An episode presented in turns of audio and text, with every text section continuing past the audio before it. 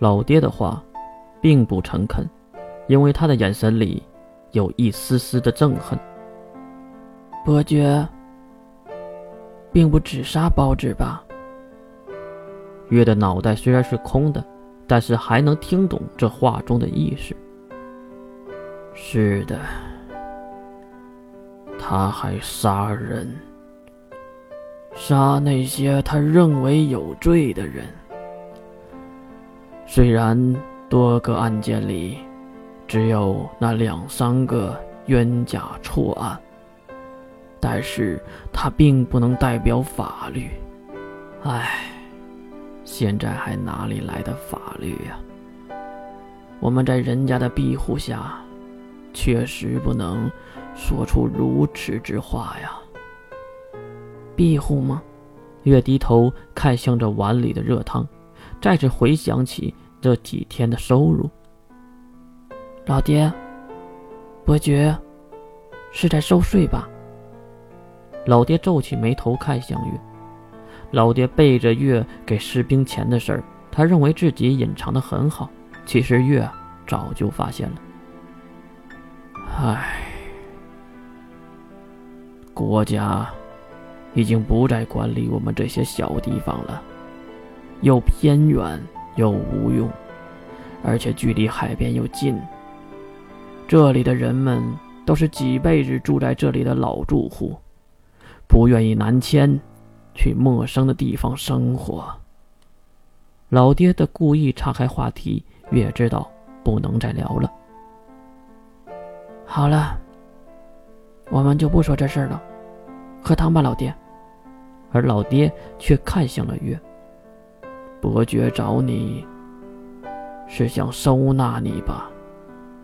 月耸耸肩，放心，我只忠于老爹一个人。听到这话，老爹还是很高兴的。你这小子一嘴的胡话！突然门口传来了响动。哎，印象吗？还没等门推开，月英感觉到了印象的能力波动。但是他为什么开着能力波动跑过来的？月，特使先生，那个他回来了。他，月从印象的目光看向老爹。而老爹也是沉默的低头。谁呀？又是一股奇怪的能力波动。月急忙呼唤守护，覆盖全身，隐藏自己。呀呀呀呀呀呀！好久不见呐！人没到，声音先到了。那人一脚踢开木门，摇摇晃晃的走了进来。月一眼就认出了他，这他妈不就是伯爵身边那个光鲜亮丽的年轻男吗？你干嘛？我不是说了不加入你们的，赶紧离开我的家！男人突然就笑了起来，你们的家？那我算什么呀？啊，老爹！这话可是惊愕了月。老爹！月急忙回头看向老爹，老爹站了起来，并怒目圆瞪的看向门口的男人。雪珂，你还有脸回来吗？你为什么不死在外面？虽然老爹骂的非常狠绝，而月可以看出老爹眼中的慈祥，这就是父亲对孩子的爱。但是月不知道这个雪珂到底做了什么，能让老爹如此的生气呢？老爹，怎么啦？还不肯原谅我呀？打压村民的事儿虽然是我出的主意，但是也让伯爵更加重视村民了，不是很好的吗？老爹仿佛是听过了无数次这样的狡辩。滚！我不想再听你说废话。你是奔着李月来的吧？我知道你想干什么。你别忘了，是谁把你养大的？我知道你心里的小心事。雪珂马上有些生气的看向月，然后又看向另一个人，那就是印象。哎呦，这位是谁啊？不是镇世上的姑娘啊，长得可真漂亮！伸手就要摸印象，印象动了没动，微微的颤动嘴角。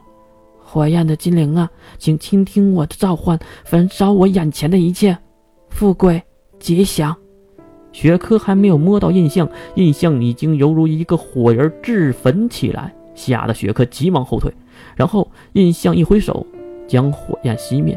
毕竟这里是木屋啊。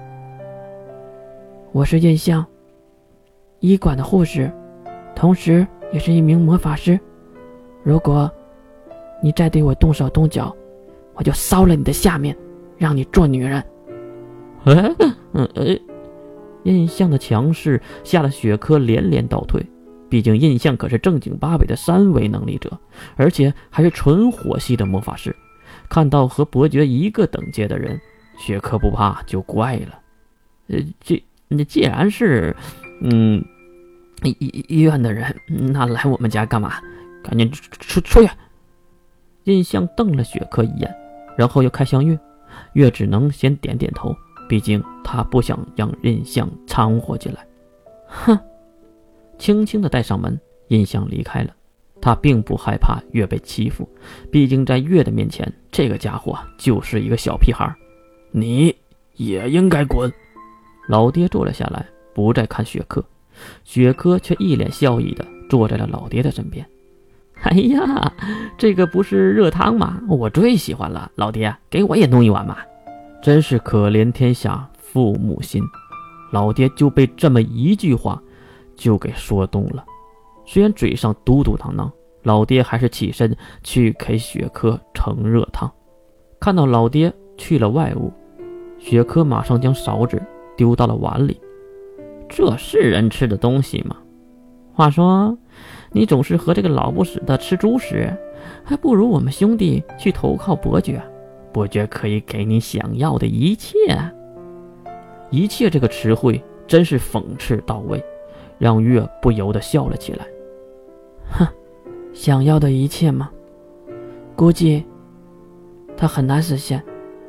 雪珂用力的拍了一下桌面，你的要求，伯爵一定能满足的。你既然是那个老不死的，哦不。是我老爹的干儿子，那我们就大家亲兄弟上阵父子兵了，多厉害呀！谁和你是亲兄弟？越可受不了这个家伙，越看越像以前的自己，傲慢又无知。来了，雪珂，热乎乎的热汤。老爹脸上挂着笑容，将一碗热汤放在了雪珂的眼前。月当然也看向雪珂，吃啊，不吃。我们就不是兄弟了。月故意的盯着他看，雪珂也是有些气愤的喝了两口汤，很明显他不喜欢这个味道。哦，对了，月啊，呃，伤口还疼吗？